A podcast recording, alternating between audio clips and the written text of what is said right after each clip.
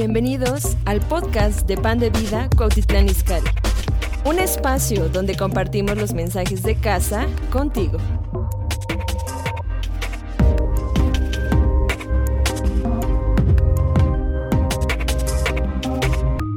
¿Cuándo fue la última vez que pasaste tiempo con Jesús?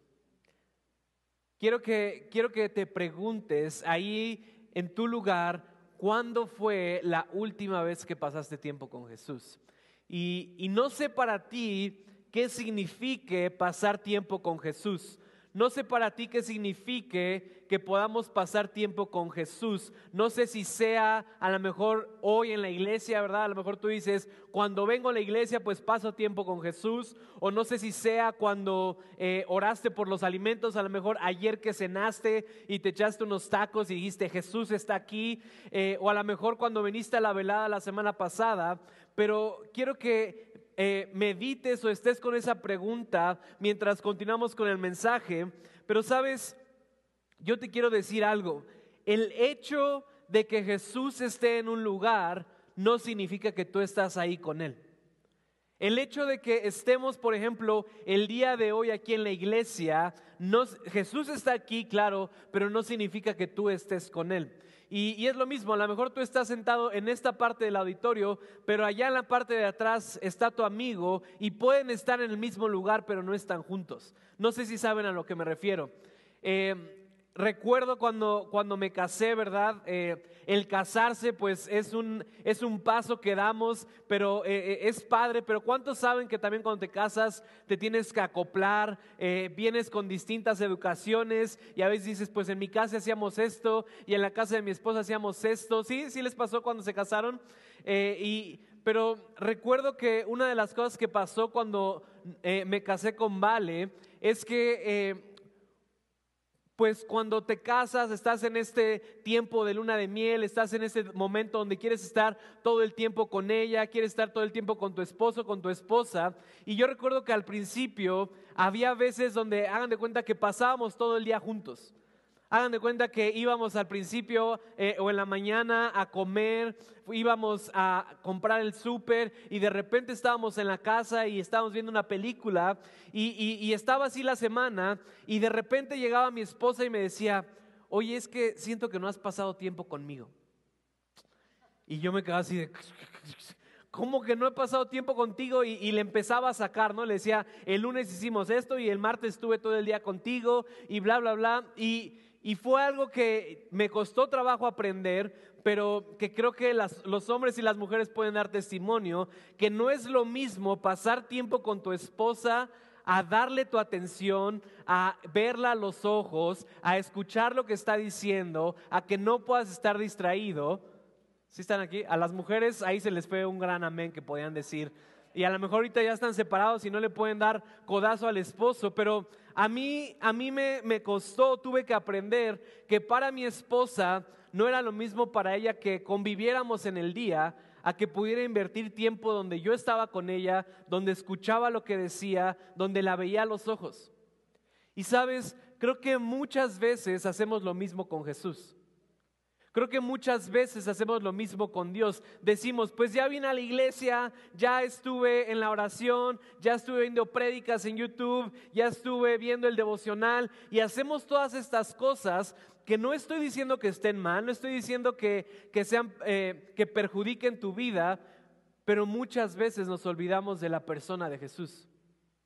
Muchas veces nos olvidamos de realmente enfocarnos en quién realmente es Jesús y por qué estamos aquí.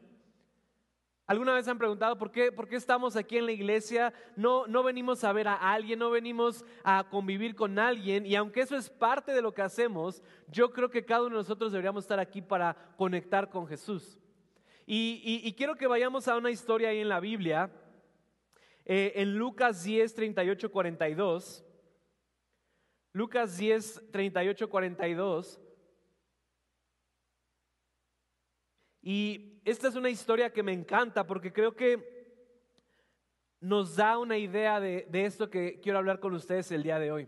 Y, ahí dice, aconteció que yendo de camino entró una aldea, de quien está hablando, está hablando de Jesús, dice, y una mujer llamada Marta le recibió en su casa.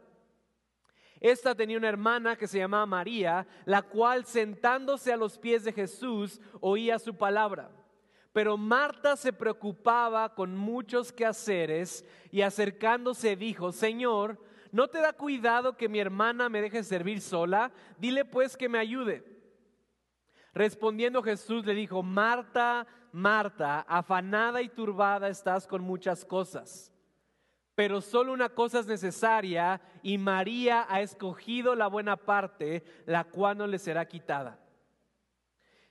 Quiero que, te imagines esta escena, quiero que te imagines esta historia y, y pues Jesús en ese tiempo aparte de que sabemos que, era el Hijo de Dios, Jesús en ese tiempo ya era una persona conocida, era una persona con la cual todos querían estar, con la cual todos querían que vinieran a su casa. E incluso yo te lo pregunto de esta forma, si el día de hoy, o, si tú hubieras vivido en ese tiempo, si el día de hoy Jesús de una forma física se presentara a tu casa, ¿cómo estarías? ¿No? A lo mejor irías ahí con tus hijos y órale, levanten su cuarto y tenemos que lavar los trastes y que la cocina se vea presentable y harías tu platillo así más rico y, y tratarías de impresionar a Jesús cuando viniera a tu casa. Y yo creo que Marta le sucedió eso. En este momento Jesús entra a la casa ahí con Marta y María y, y, tenemos dos posiciones o tenemos dos formas de actuar cuando Jesús entró a la casa. La primera que tenemos es Marta, que yo no digo que Marta no tenía un buen corazón. Marta tenía un buen corazón. Marta quería servir a Jesús, quería hacer a lo mejor algo de comer para Jesús.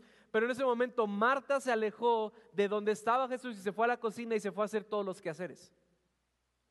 Y María se quedó ahí a los pies de Jesús escuchando su enseñanza. Y luego nos dice la Biblia que Marta como que se dio cuenta de lo que estaba pasando, se dio cuenta de lo que estaba sucediendo en ese lugar. Y yo creo que todos hubiéramos reaccionado como Marta, ¿no es así? O sea, es como de, oye, pues yo creo que lo que Marta pensó en su cabeza fue como, pues yo estoy aquí, ando haciendo el quehacer, me ando esforzando y viene Jesús y, pues mi hermana anda ahí sin hacer nada, nada más anda con Jesús. Yo creo que voy a ir con Jesús, le voy a decir que si no tiene un problema con que María no está haciendo nada, yo creo que Jesús va a regañar a María y le va a decir que me venga a ayudar. ¿No? A lo mejor eso fue lo que pensé Marta, yo hubiera pensado eso. Y entonces Marta va con Jesús y le dice, oye Jesús, pues ¿Qué onda, no? Pues María está ahí contigo sin hacer nada, yo estoy haciendo aquí todos los, los quehaceres. Y, y, me encanta lo que le dice, y le dice, Marta, respondiendo Jesús le dijo, Marta, Marta, afanada y turbada estás con muchas cosas. Y sabes, yo te quiero preguntar, ¿cuántos de nosotros el día de hoy nos identificamos con Marta? ¿Cuántos el día de hoy estamos viviendo como Marta? Y quiero que aún tú leas este versículo y que le cambies eh, eh, el nombre y, ahí diría, Benjamín, Benjamín, afanado y turbado estás con muchas cosas. Así que quiero que lo leamos, lo leamos todos en voz alta, pero quiero que pongas ahí tu nombre, aunque parezca aguacero, ¿sale? A la de una, dos, tres. Respondiendo Jesús le dijo, Benjamín, Benjamín, afanado y turbado estás con muchas cosas. Y luego el siguiente versículo, pero solo una cosa es necesaria y María ha escogido la buena parte, la cual no le será quitada. Y, me encanta porque en otras versiones dice, María ha escogido la mejor parte. ¿Saben a qué se refiere Jesús cuando solo una cosa es necesaria? Solo una cosa es necesaria para nuestra vida y eso es Jesús. Y, lo que le estoy diciendo con este versículo y con esta historia no es que no nos tiene que importar nuestra vida, no es que no tenemos que ser acomedidos en nuestro trabajo, acomedidos en nuestra casa. No estoy diciendo que diga así como de, ah, sí, me voy a encerrar 10 horas en mi cuarto a orar y ya no voy a salir para nada. No, no, no, no. De lo que está hablando este versículo, esta historia, es de qué hacemos con Jesús, de qué posición tiene Jesús en nuestra vida. Y yo creo que muchos de nosotros estamos afanados. Yo creo que muchos de nosotros muchas veces nos enfocamos más en lo que está pasando allá afuera, en lo que está pasando en nuestro trabajo, en lo que está pasando en nuestra familia. Y sí, eso es importante, pero yo te puedo asegurar que si tú pasas tiempo con Jesús, después todo eso va a cambiar. Y aquí Jesús le está diciendo, Marta, solo una cosa es necesaria Y es lo que hizo María, que aunque tenía cosas que hacer, que aunque podría tener también muchos pendientes, cuando yo llegué, apartó todo eso para pasar tiempo conmigo. Y yo me identifico con Marta. Muchas veces la vida, las cosas que tenemos que hacer, todo lo que pasa en nosotros está requiriendo de tiempo, ¿no es así? Está requiriendo que le pongas atención. Pero tenemos que saber el valor de Jesús en nuestra vida. Tenemos que saber lo que Jesús representa en cada uno de nosotros. Porque si no sabemos cuánto vale Jesús, por así decirlo, si no sabemos lo que puede ocasionar Jesús en nuestra vida, entonces simplemente vas a decir, pues bueno, pues ahí está Jesús. Y, sabes, yo te quiero eh, preguntar algo. ¿Cuántos de aquí creen en Jesús? ¿Ok? Me gusta. Pero no se preocupen, Dios también me hizo la pregunta capciosa y caí redondito. Cuando, cuando estaba pensando en esto, o sea, Dios me llevó a este pensamiento. Muchos creen en Jesús, pero pocos lo experimentan. Muchos creen en Jesús, pero pocos lo experimentan. Muchos ven a Jesús como este concepto teológico, muchos ven a Jesús como, pues a lo mejor esa persona que sí dicen que hace dos mil años murió en la cruz, perdonó mis pecados y me trajo salvación y luego resucitó y pues ahorita anda ahí Jesús, yo creo que ha sentado a la diestra del Padre y pues Jesús es esta persona que le canto canciones el domingo y, no sé la verdad cuál sea para ti tu definición o el pensamiento que tengas acerca de Jesús. Pero sabes, para muchos, inclusive para mí, para muchos que creen en Jesús pero no lo experimentan. Muchos a lo mejor experimentaron a Jesús una vez, pero no lo han hecho una experiencia de todos los días. Y a lo mejor yo no sé cómo te convertiste, yo no sé cómo llegaste a creer en Jesús, pero puede que haya sido por una experiencia, ¿no es así? Puede que a lo mejor tú hayas sido transformado, una vez tuviste una experiencia con Jesús y dijiste, no sé qué pasó, pero yo sé que Jesús es real. Y peor aún, puede que muchos de nosotros hayamos creído en Jesús por lo que alguien más creyó. Puede que a lo mejor tú creas en Jesús porque tus papás creyeron en Jesús y pues ya no te quedó de otra. O puede que tú creas en Jesús porque tu esposo, tu esposa, su vida cambió radicalmente y dijiste, no, pues sí, Jesús puede cambiar a, a, esa persona que yo no puedo cambiar en 20 años, tengo que creer en Él. Pero el punto es este, que para muchos de nosotros hemos reducido quién es Jesús a una creencia. Hemos reducido quién es Jesús a una religión. Hemos reducido quién es Jesús a algo que hacemos todos los domingos, a algo que oramos. Y no estoy diciendo que eso no es Jesús, pero Jesús es más que eso. Jesús es una persona que podemos conocer. Jesús es alguien real que podemos hablar, que podemos escuchar con Él. Pero muchas veces para nosotros Jesús es como, bueno, pues Jesús, le, le oro a Jesús, ¿no? Pues espero que cuando le ore a Jesús me responda. Pero sabes, lo que, lo que Dios me decía de esta historia es, cuando tengo un valor por la presencia de Jesús, sé que puedo ser más productivo cuando estoy con Él antes que cualquier cosa.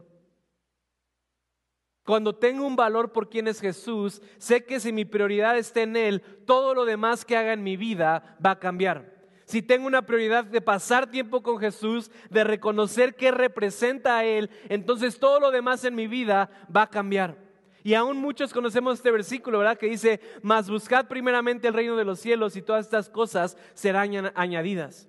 Y Jesús en Lucas nos dice que nosotros tenemos dentro de nosotros el reino.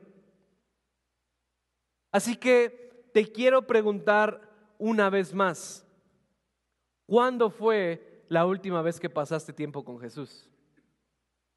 ¿Cuándo fue la última vez que realmente te pusiste como María, que dejaste atrás, dejaste a un lado todas tus preocupaciones, todos tus quehaceres, todo el trabajo que tenías que hacer y dijiste, voy a pasar tiempo con Jesús? Y, y te quiero decir algo. El problema no es si Jesús es real o existe o no existe. El problema es que no tenemos un valor por su presencia y no hemos escogido la mejor parte. Hace rato les pregunté, ¿cuántos creen que Jesús es real? Y todos, ¡eh! ¿Cuántos creen que Jesús hace milagros? Y podríamos decir, amén, yo creo. ¿Cuántos creen que Jesús es sobrenatural? Sí. Pero volvemos a lo mismo. Podemos creer algo, pero si no lo experimentamos, de nada sirve. Y, me encanta porque eh, una de las cosas que, más he visto y que siento que sirven para este ejemplo es, ¿cuántos saben que la comida mexicana es una de las mejores del mundo? ¿No? Amén. Y, tenemos, o sea, creo que hay un dato que tú podrías comer un año completo sin repetir un platillo de la comida mexicana. Y, como saben, aquí a veces en Pan de Vida tenemos invitados de otros países y, me gusta porque cuando viene gente de otros países, siempre llegan con nosotros y dicen, oye, ¿cuándo vamos a ir por tacos? ¿Por qué? Porque, porque hay esta creencia, hay esta cultura que han leído, que han visto en series de Netflix, que han investigado que los tacos de México son excelentes. Entonces, me encanta porque siempre que traemos invitados de otros países, vienen y, oye, ¿cuándo vamos por tacos? Quiero probar los tacos. ¿Y, cuántos saben que esa persona que viene de otro país no sabe de lo que habla? O sea, puede creer que los tacos son buenos, puede pensar que a lo mejor van a saber mejor que una hamburguesa de Estados Unidos o no sé, pero no va a ser hasta que esté ahí en la taquería con su cabeza así doblada, el limoncito y la salsa escurriéndose y que le den esa mordida a ese taco que van a decir, uh. Como dice la Biblia, no, había escuchado de ti, pero ahora te conozco. O sea, y, y, bueno, en mi caso, no sé si algunos sepan, yo no como carne, soy vegetariano, entonces no puedo decir eso de los tacos, pero sí puedo decir eso del pan dulce. La panadería mexicana a mí me encanta, es mi debilidad. Y una vez que pruebas un taco, una vez que pruebas un, no sé, a mí me gusta mucho el bigote de chocolate, el cuernito así croissant con chocolate adentro. Uh. Una vez que pruebas uno ya no puedes parar. ¿Por qué? Porque lo experimentaste. Puedes creer algo acerca de alguien, acerca de, de una comida, pero ya que lo experimentas todo cambia. Y lo mismo debería ser con Jesús en nuestras vidas. Y si tú no tienes ese deseo, así como de comer tacos, así de como comer pan dulce por Jesús, entonces eso me habla de que realmente no lo has experimentado. De que a lo mejor solo vienes a la iglesia porque crees en Jesús, pero no has tenido una experiencia real con Él. Porque yo te puedo decir que si tú tienes una experiencia real con Jesús, jamás vas a ser igual. Vas a querer más, vas a querer pasar más tiempo con Jesús y no va a ser suficiente. Pero sabes, entonces Quiero, quiero, quiero darles un ejemplo. Si el día de hoy llegara aquí a la congregación una persona millonaria, ¿no? Y se parara con ustedes y les dijera, ¿sabes qué? Pues tengo mucho dinero, pero aquí a tres cuadras de tu casa vive mi mamá. Y pues mi mamá no está enferma, es una señora que está bien, pero me gustaría que alguien la cuidara. Entonces te voy a proponer algo. Si tú la cuidas de aquí a lo que resta del año, que termine el 2021, nada más te voy a pedir que lo hagas una hora al día. Que una hora al día vayas a la casa de mi mamá, estés con ella una hora, te regreses y listo. Y si lo haces, al final del año te voy a dar un millón de pesos. ¿Cuántos dirían yo? No, me hagan sentir mal. Yo creo que, o sea, yo, yo diría, sí, mándame di tres horas si quieres me quedo y dime qué más tengo que hacer y yo hago lo que sea, ¿no es así? O sea, no me hagan sentir mal. O sea, todos diríamos sin pensarlo, ¿no? O sea, y, y, y sabes, el problema no es que escojas el millón de pesos, porque yo creo que todos lo escogerían. Y si alguien te ofrece así un millón de pesos tan fácil, por favor, acéptalo, no digas que no. Pero sabes, el problema es que no sepamos que lo que Jesús nos ofrece vale más que un millón de pesos. El problema que yo veo a veces en mí, hablando primero de mí, el problema que yo a veces veo con los creyentes es que no reconozcamos el valor que Jesús agrega a nuestras vidas. que no puede ser comparado con dinero. Jesús no, no vale un millón de pesos, Jesús no vale mil millones de pesos, Jesús no vale la cifra, porque lo que Jesús agrega a tu vida no es un valor material, Jesús agrega en tu vida un valor espiritual. Pero muchos de nosotros continuamente en nuestra vida estamos persiguiendo todas estas cosas y, y bueno, lo mismo, me estoy predicando a mí, no me malentiendan, pero yo creo que uno de los mayores problemas que tenemos como humanos es enfocarnos tanto en este mundo material. Y, y, regresando a la historia de Marta, yo creo que Marta estaba afanada y preocupada porque a lo mejor no la habían pagado en el trabajo, a lo mejor tenía que ir a trabajar y hacer cosas, y creo que muchos a veces vivimos de esta forma. Pero sabes, tenemos que entender que Jesús no agrega a nuestra vida algo material. Y Jesús no tiene problema con el dinero, Jesús no tiene problema con las riquezas, pero Jesús primero nos cambia en el interior para que entonces nosotros podamos impactar el mundo y cambiar nuestro exterior. Pero vuelvo a lo mismo, ¿Quién es para ti Jesús? ¿Qué representa Jesús para ti?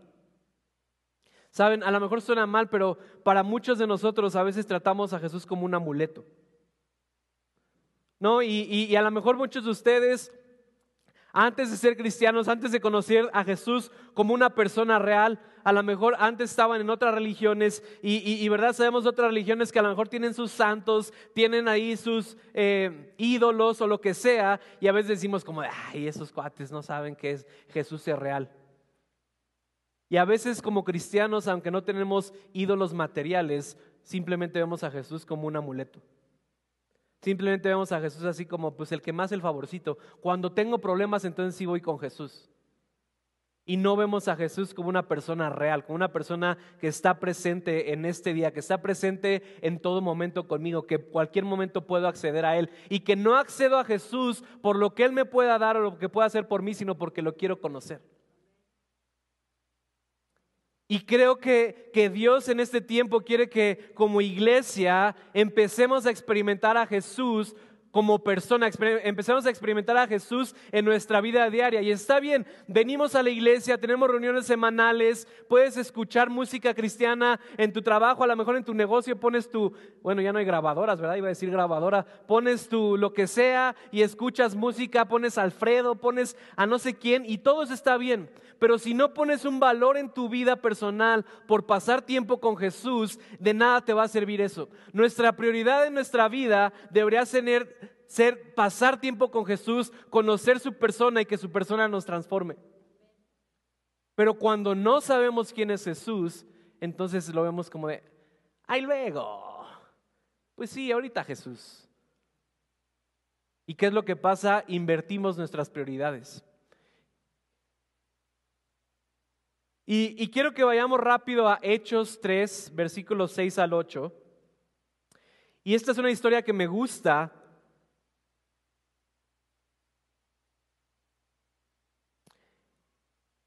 Y es eh, los hechos después de que el Espíritu Santo se había derramado. Y, entonces los discípulos están orando por toda la gente que se les cruce. Y, y me encanta ahí en el versículo dice, mas Pedro dijo, no tengo plata ni oro, pero lo que tengo te doy. En el nombre de Jesucristo de Nazaret, levántate y anda. Y tomándole por la mano derecha, le levantó y al momento se afirmaron los pies y tobillos.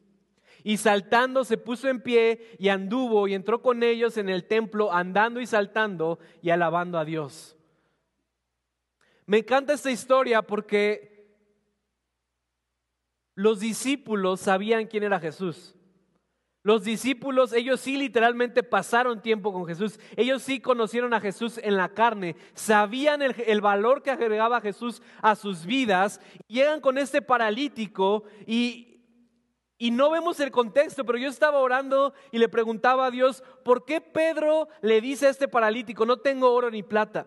Y lo que sentí, lo que te quiero proponer es que a lo mejor lo que este paralítico sentía que le iba a agregar valor a su vida era el oro y la plata.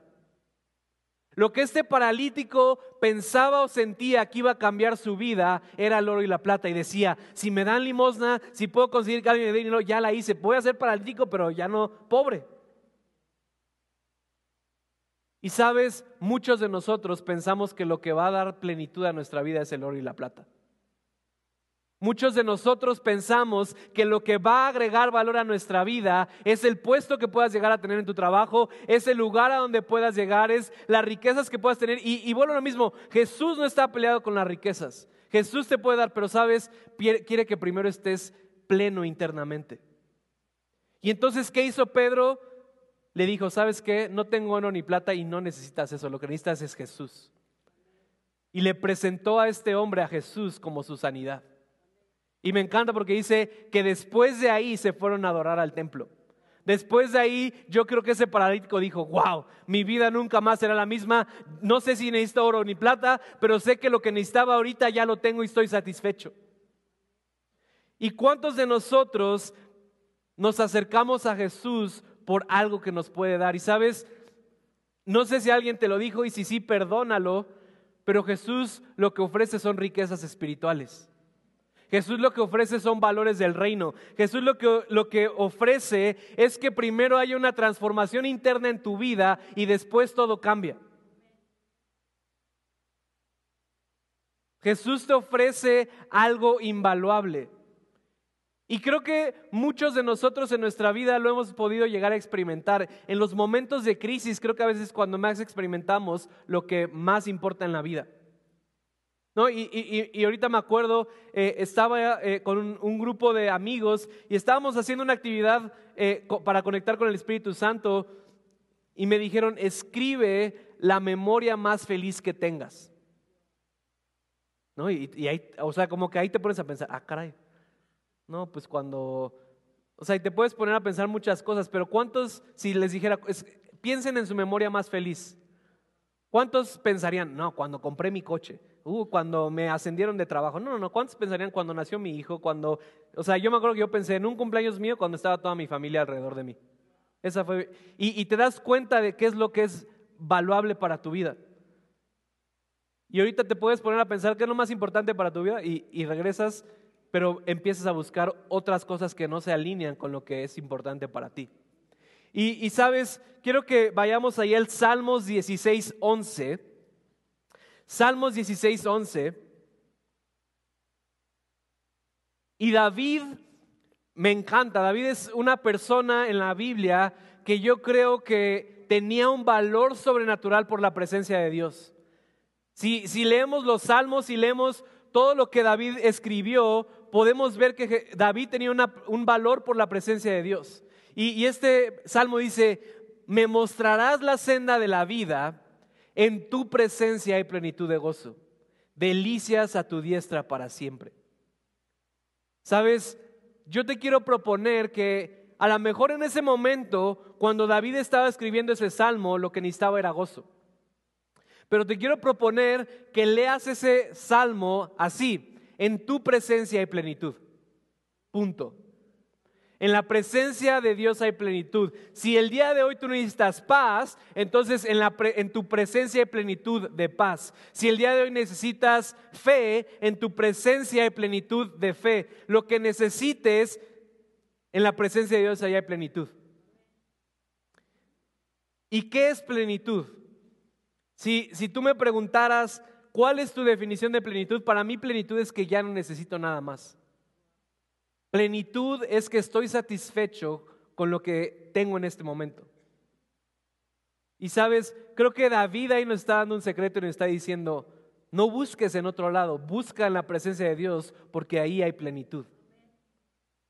Ahí vas a encontrar lo que realmente tu alma necesita. Ahí vas a encontrar lo que realmente te va a traer plenitud. Y sabes, vuelvo a lo mismo, no estoy diciendo que no es importante tu trabajo, no estoy diciendo que no es importante tu familia, no estoy diciendo que no es importante tu matrimonio, eh, o sea, los afanes de cada día. O sea, Jesús no tenía un problema con que Marta tuviera que hacer cosas. Yo creo que Jesús lo entendía. Jesús tuvo un problema con que Marta, antes de pasar tiempo con Jesús, se preocupó por sus afanes. Y yo creo que cuando ponemos un valor por la presencia de Jesús en nuestra vida y pasamos tiempo con Él como esa persona real, entonces eso nos transforma para poder hacer con excelencia, para poder hacer con plenitud los afanes de la vida. O sea, Jesús no va a vivir tu matrimonio por ti, Jesús no va a criar a tus hijos, Jesús no va a ir al trabajo todos los días a lo que tienes que hacer, no, no, no, Jesús te va a transformar a ti, pero si pasas tiempo con Jesús, todo eso que haces en tu día a día, todo el afán del día a día va a verse totalmente diferente que si lo hubieras hecho sin Jesús. Ese es el punto, no. El punto no es todos renuncien a su trabajo y todos no hagan nada, todos oren 24 horas al día. No, el punto es pongan a Dios en el centro como su prioridad y todo lo demás va a empezar a transformarse. Pero ¿cuál es el problema? Yo, yo estaba, em, estaba pensando igual en la semana que, estaba hablando esto con Dios y me puse a pensar, ¿cuál? Porque escuchamos una palabra poderosa de Mago acerca del diezmo, y el diezmo no solamente es dinero, el diezmo es tu tiempo, el diezmo es tu servicio, el diezmo son tus dones, son tus talentos, pero me puse a pensar, ¿cuánto es el diezmo de un día? Dos horas cuarenta minutos. Y luego pensé, ¿en qué paso dos horas cuarenta minutos al día? Y, y, hablaba de esto con los jóvenes hace unas semanas y, muchos de nosotros ya tenemos teléfonos inteligentes y no sé si tú sabías, pero le puedes poner ahí en el menú de tu teléfono y te dice cuánto tiempo pasas al día en tu teléfono. Yo la primera vez que vi me asusté porque si le preguntas a una persona, oye, ¿cuánto tiene? Pues como una hora, dos horas al día. O sea, ¿sabes que el promedio en, en los jóvenes o en los adolescentes está de 8 a 9 horas al día en su teléfono? Y vuelvo a lo mismo, no estoy diciendo que eso esté mal. Y ahora te pregunto, ¿cuánto tiempo pasas con Dios al día? Entonces, creo que tenemos que hacer cambios en nuestra vida ¿Por qué? Porque todo alrededor de nosotros está requiriendo de nuestro tiempo. Todo alrededor de nosotros está diciendo, dame, dame, dame, dame tiempo, tiempo, tiempo, tiempo. Tienes tu teléfono que está vibrando, tienes las series de televisión que quieres ver, tienes a tu trabajo, tienes a tu familia, tienes a, las personas importantes en tu vida y todo requiere tiempo. Y sabes, algo que, que yo he hecho como una convicción mía es que el éxito de una persona se define por las prioridades que hay en su vida. El éxito de una persona se define por las prioridades que hay en su vida. ¿Y cuántos de aquí alguna vez han dicho, es que no tengo tiempo? ¿Sí? No, pero levanten la mano porque si no me siento mal. Creo que todos hemos dicho, es que no tengo tiempo. Y, cuando yo estaba pensando en eso, me, me, prometí a mí mismo jamás volver a decir es que no tengo tiempo. ¿Saben ahora lo que me digo a mí mismo? No hago tiempo. Todos, todos tenemos, todos aquí y en el mundo tenemos las mismas 24 horas en el día que cualquier otra persona. Pero sabes, inviertes mayor tiempo en tus prioridades. Y la otra cosa que te quiero decir, los frutos que los frutos de tu vida van a ser a partir de tus prioridades. Y muchos a lo mejor aquí el día de hoy están viendo su vida, ven su vida y a lo mejor no están satisfechos con su vida y se preguntan, Dios, ¿por qué estoy así? Si yo voltea a ver las prioridades de tu vida. ¿Cómo sabes que es una prioridad en tu vida? ¿A qué le inviertes más tiempo? No, y a veces queremos que Dios se manifieste en nuestras vidas, queremos que Dios sea un Dios sobrenatural sobre nosotros, pero no invertimos tiempo. Y sabes, tampoco estoy diciendo que tienes que medir con un cronómetro cuánto tiempo pasas con Dios. Dios te puede bendecir si, ni siquiera pasas tiempo con Él. Dios no, Dios no quiere que veas su tiempo con Él como una obligación. Y, esto es a lo que quiero llegar familia. El día de hoy no estoy tratando de que te sientas mal y que digas, soy una persona mala, Dios no me ama, no paso tiempo con Dios. No, no, no. A lo que quiero llegar al punto el día de hoy es que podamos tener un cambio de corazón, que podamos, o sea, que podamos tener como un despertar a la realidad de lo que estamos haciendo en nuestra vida, de dónde estamos invirtiendo tiempo.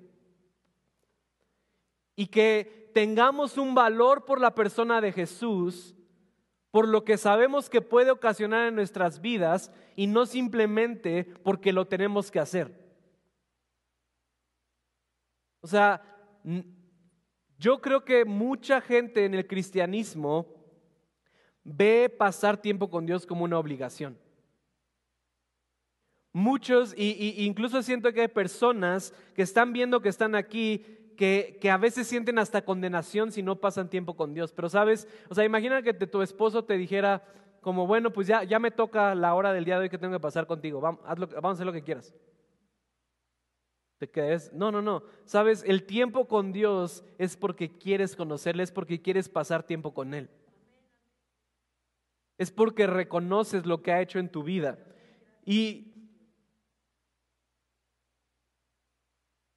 sabes, la otra parte también es que Jesús quiere estar contigo. Jesús no, no te está juzgando, Jesús no está así con un, no, pues hoy nada más 10 minutos, ¿eh? uy, sí, no, ¿sabes lo que hace Jesús? Te espera y, te abraza y te restaura. Pero a veces quiero que te imagines ahí en tu casa, imagínate Jesús está sentado en tu sala todos los días de tu semana ahí en tu casa. ¿Cómo te ve pasar Jesús? Y pasas para allá y las cosas que tienes que hacer y bla, bla, bla. Y Jesús ahí esperándote.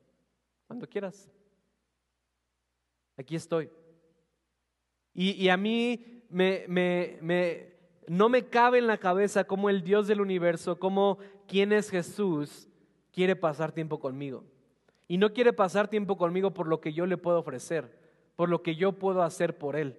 Quiere pasar tiempo conmigo porque soy su hijo, porque me ama. Y ese es el cambio que tenemos que tener en nuestra vida, que Jesús no es un capataz, que Jesús no es un, no es un concepto teológico, Jesús es una persona real a la cual puedes conocer, a la cual te puedes acercar y que puede traer una transformación en tu vida. En Jesús hay plenitud de gozo, en Jesús hay plenitud de lo que tú necesites.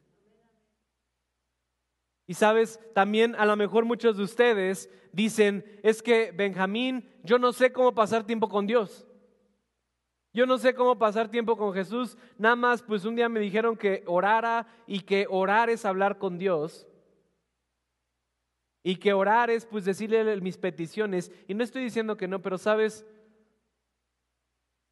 ¿Cómo, o sea, ¿Cómo pasas tiempo con una persona? ¿Cómo, ¿Cómo creces en amistad con una persona? ¿A poco, ¿A poco cuando empiezas a conocer a alguien, cuando empiezas a tener una amistad, llegas con, con cartitas así como de, ah, bueno, aquí vamos a ver tres preguntas para conocernos mejor? Y le dices, aquí hay tres oraciones que me aprendí que dicen que ayudan a mejorar. No, ¿cómo creces en una relación con una persona? Pasando tiempo con ellos, haciendo cosas juntos. Es lo mismo con Jesús. Y, quiero decirte, a veces a mí también me pasa. Yo a veces no sé cómo pasar tiempo con Jesús. O sea, sé que puedo leer mi Biblia, sé que puedo orar, sé que puedo adorar, pero a veces es como de, no, no, no, lo mejor que puedo hacer es simplemente estar como María, a sus pies. Muchas veces orar a Dios no es hablar, es escuchar. Muchas veces lo que tienes que hacer al estar con Jesús es no hacer nada, simplemente estar con Él. Pero el punto está en que eso se vuelva un hábito en nuestras vidas, el que eso sea algo que hacemos día, día a día y que no es algo que hacemos porque tenemos que hacer o como lo último. Y yo te quiero proponer esto familia, cuando tú y yo ponemos a Jesús como la prioridad de nuestras vidas, porque reconocemos el valor que Jesús agrega, todo en nosotros empieza a cambiar tu familia va a empezar a cambiar. ¿Por qué? Porque es imposible que pase tiempo con Dios y que siga siendo el mismo. Es imposible que esté con Jesús y que siga siendo el mismo, que Jesús no haga una obra en mí. Lo único que necesita Jesús es tu disposición. Jesús Jesús reacciona a nuestra hambre. Jesús responde a tu hambre. Y no te va a dejar solo. Y, y sabes, a veces lo que queremos en nuestros tiempos con Dios, y, a mí también me pasa, y, a lo mejor ya no me pasa tanto, pero tuve que aprender esta lección. O sea, a veces yo decía, para que un tiempo con Dios sea exitoso, tienen que bajar tres ángeles y, tengo que entrar en un trance y tengo que sentirla. Sabes, a veces no siento nada. O sea, ni siquiera siento la presencia de Dios, a veces ni siquiera tengo ganas y, sabes, esa es una mentira que muchas veces creemos y, que siento que Dios quiere romper el día de hoy. Muchos de nosotros aquí a veces nos sentimos culpables porque no pasamos cuatro horas con Dios al día. ¿No? ¿Y, ¿Y qué es lo peor que dices? No, pues ya no pasé tiempo, una hora con Dios que me había propuesto, pues ya mejor no pasó nada. No, no, no.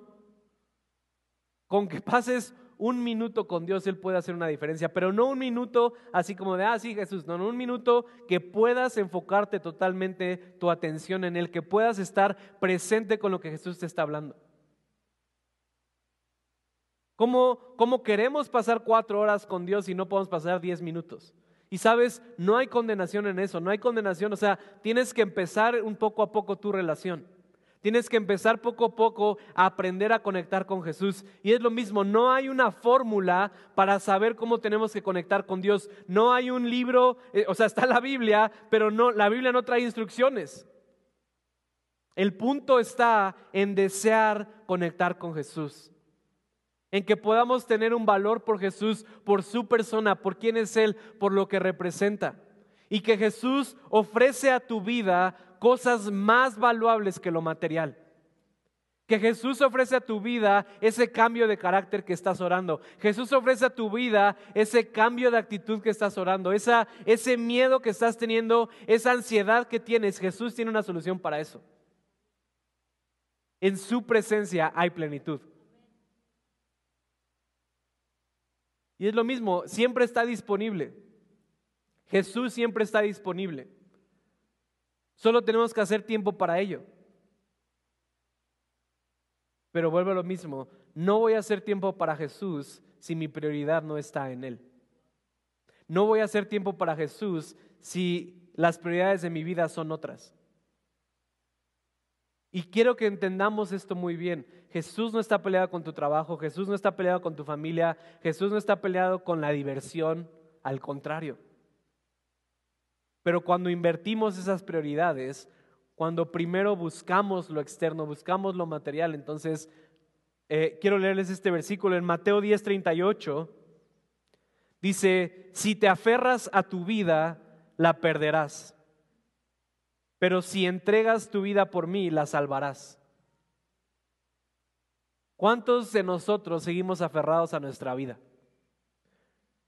¿Y, a, qué se referirá Jesús cuando dice que te aferras a tu vida? Que te aferras a lo que te ofrece esta vida. Y, hemos visto personas que toda su vida persiguen algo y nunca lo encuentran. ¿Y qué te está diciendo Jesús? Si tú entregas mi vida, la vas a encontrar y vas a encontrar plenitud en ella. Y yo creo que hoy Jesús te está haciendo una invitación a que le entregues su vida. Y, y, a lo mejor tú dices, no, pues yo ya hice la oración de salvación, yo ya le entregué mi vida a Jesús. Sí, entregarle tu vida a Jesús no es un acto que pasa una vez, es un acto que pasa todos los días. Y hay veces que yo no le entrego a mi, vida a Jesús en un día, pero regreso ahí y le digo, perdóname Jesús. Perdóname porque llevo una semana, porque llevo dos semanas como Marta, que he estado de allá para acá, preocupado. Y, y, saben, a veces me pasa peor a mí no, porque yo puedo decir, no, pues estoy en la iglesia y estoy trabajando en la iglesia y haciendo cosas. Que hagas cosas por Jesús a veces no significa que estés con Él.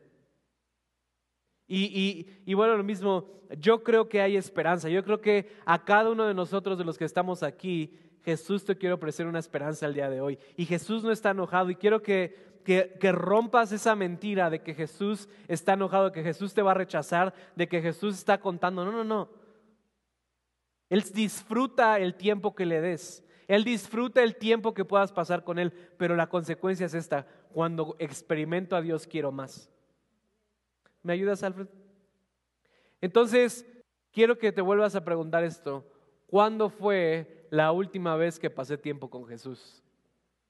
¿Cuándo fue la última vez que verdaderamente aparté tiempo de mi día, aparté tiempo de lo que iba a hacer hoy y dije, Jesús, te voy a dar 10 minutos, Jesús, te voy a dar una hora, Jesús, te voy a dar 20 minutos?